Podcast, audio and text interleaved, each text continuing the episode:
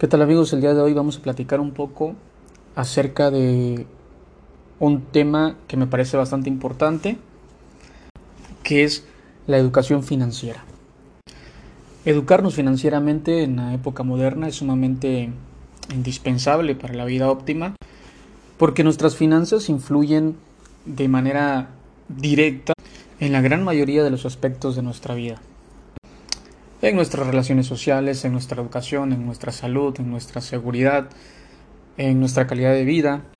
Sin embargo, este tipo de educación se omite totalmente en los sistemas educativos mexicanos. Se nos prepara para la vida laboral, sin embargo, eh, se omite esta parte de la vida productiva, es decir, qué hacer con el dinero que se produce. Hablar de educación financiera es hablar de muchas, muchas cosas sin embargo, el día de hoy quiero hablarles acerca de un concepto que me pareció interesante de uno de los libros de Robert Kiyosaki, uno de los máximos exponentes de la educación financiera hoy en día. El concepto que quiero hablarles hoy es el concepto del cuadrante de flujo de efectivo. Según Kiyosaki, el, el dinero se mueve en cuatro puntos y toda persona se encuentra en alguno de estos cuatro. El primer cuadrante es el empleado, el segundo es el autoempleado, el tercero es dueño de negocios o empresarios y el cuarto es inversionistas. A grandes rasgos voy a explicar un poco cada cuadrante. El primero pues es el empleado, este trabaja o labora para un sistema de negocios, cumple con horarios laborales y percibe un sueldo digamos que la característica psicológica de una persona que es empleada pues es que opta por la seguridad financiera más que por la libertad financiera. El rasgo principal de este cuadrante es que el empleado trabaja para el sistema. En el caso personal, pues trabajo para el sistema educativo, eh, soy empleado, por lo cual pues percibo un sueldo quincenal y también tengo que cumplir con dichos, dichos horarios, normas, reglas que, se me dan. Y si bien es cierto, puedo ir ascendiendo a director, supervisor o, cualquier eh, otra posición jerárquica dentro del sistema educativo, no no dejas de ser empleado en ningún momento. El segundo cuadrante es el autoempleado. En este cuadrante, el autoempleado es el sistema de negocios. Es decir, eh, se convierte en, en la maquinaria de flujo de efectivo. Si la persona que es autoempleada no está, la maquinaria deja de funcionar. En este caso, por ejemplo, entran, eh, no sé, los estilistas, los dentistas, los doctores que no trabajan en algún sistema de salud, sino que tienen un consultorio propio. Se autoemplean para producir pues sus, riquezas. A diferencia del empleado, este no tiene un tope salarial, pero sí un tope, digamos, temporal, porque em, gana lo que trabaja, pero pues, eh, pues lo que trabajas es dentro de, dentro de, un, de un horario de 24 horas. Entre más tiempo em, le, le, das al, al trabajo, más efectivo puedes generar. Una de las características psicológicas de ser autoempleado es la dificultad de dejar que otra persona haga lo mismo que tú haces. Porque consideras que nadie lo hace mejor que tú. Y en efecto, puede ser que, que, esto sea real. Puede ser que por eso la gente te busque por algo en el cual tienes talento o eres bueno. El único inconveniente es que en este cuadrante es muy común la autoexplotación. Estos dos primeros cuadrantes, tanto el empleado como el, como el autoempleado, se parecen en una cosa en particular, que ambos trabajan para obtener dinero.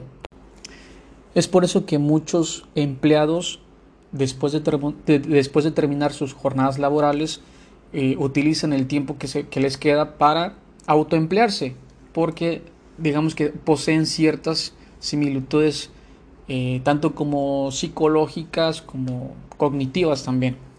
Muchos pueden ir y venir dentro del primero y segundo cuadrante sin problemas.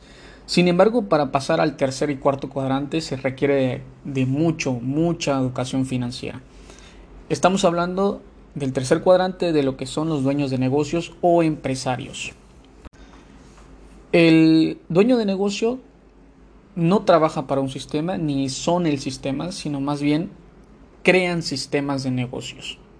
En este caso entran los dueños de restaurantes, dueños de antros, dueños de franquicias. Cabe aclarar que para que una empresa sea considerada como tal debe de, debe de tener mínimamente de 11 a 50 empleados. Generalmente las personas que son dueñas de negocios lo que hacen es básicamente lo que hacemos en Word, copiar y pegar. Copian el sistema y pegan el mismo sistema en otro sitio y así van creando sus, sus, sus demás empresas. La psicología de un empresario es muy diferente al de un empleado y a un, y a un autoempleado. En este caso, un empresario no busca una seguridad financiera, sino una libertad financiera. Son personas que saben arriesgar y que conocen cómo funciona el sistema de negocios. Se dedican a estudiar y crear sistemas. Por eso decía al principio que ser empresario dueño de, negocios es sumamente complicado para aquel que no tiene una educación financiera previa. Muchos eh, omiten esta preparación porque no la consideran necesaria. Sin embargo, están cometiendo un grave error. Y por eso más del 80% de los de las personas que emprenden un negocio en los primeros cinco años fracasan. El patrón es que la gran mayoría de estos no, recibe, no reciben o recibieron educación financiera. La gran mayoría de las personas lo que hacemos es por desesperación o por querer emprender algo, por ejemplo, ponemos un puesto de tacos y, pensamos que ya somos dueños de un negocio. Y realmente lo que estamos haciendo solamente es generar capital, pero no un sistema de flujo efectivo. Y eso es muy diferente. Evidentemente la explicación que estoy dando es muy vaga, pero eh, sí se requiere de mayor tiempo para explicar a detalle cada, cada, cada cuestión que eh, supongo que una persona que se dedica o un empresario un dueño de negocios sabrá muchísimo más que eh, de teoría y práctica sobre este tema. Sin embargo, es importante conocer cómo, cómo, cómo funciona eh, este cuadrante. Eh, precisamente para no desesperarnos o para no perder dinero que generalmente sí necesitamos.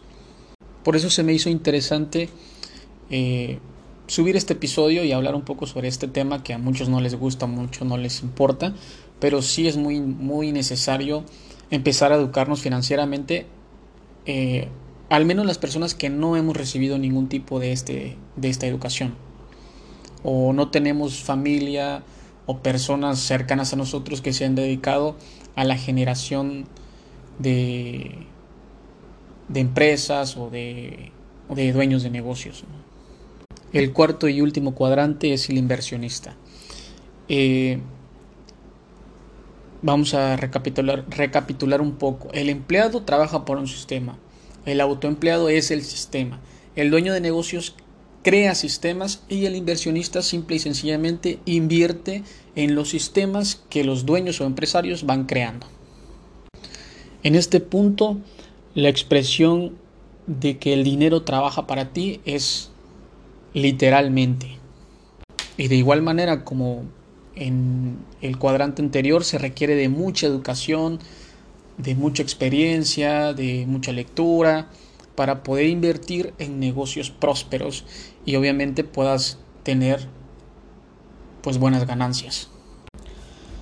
A lo que quiero llegar con todo esto es que es importante educarnos financieramente para poder tener una vida más digna y más más cómoda podernos acercar a la calidad de vida que nosotros querramos. No estoy, no estoy diciendo que ser empleado o que ser autoempleado está mal y que forzosamente a lo que debemos de, debemos de aspirar es ser dueños de negocios o ser inversionistas. Simplemente digo que también puede haber otras opciones que quizás no hemos visto, ya sea por, por ignorancia o por, por el tema que sea, eh, nos encasillamos solamente en, en un solo cuadrante y dejamos de lado los demás cuadrantes.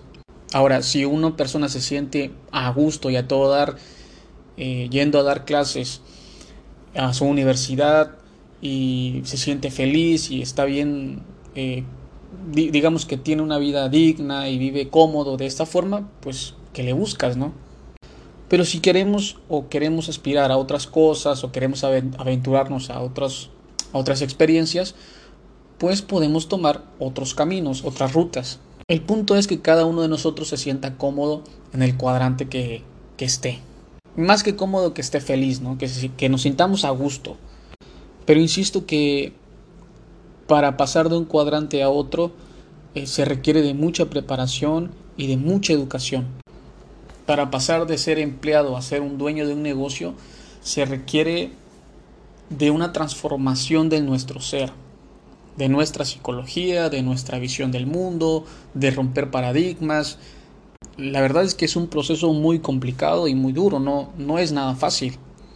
Pero con un poco de educación, no digo que te vas a volver rico, que vas a lograr lo que te propongas, pero sí pienso que posiblemente pueda irte un poco mejor.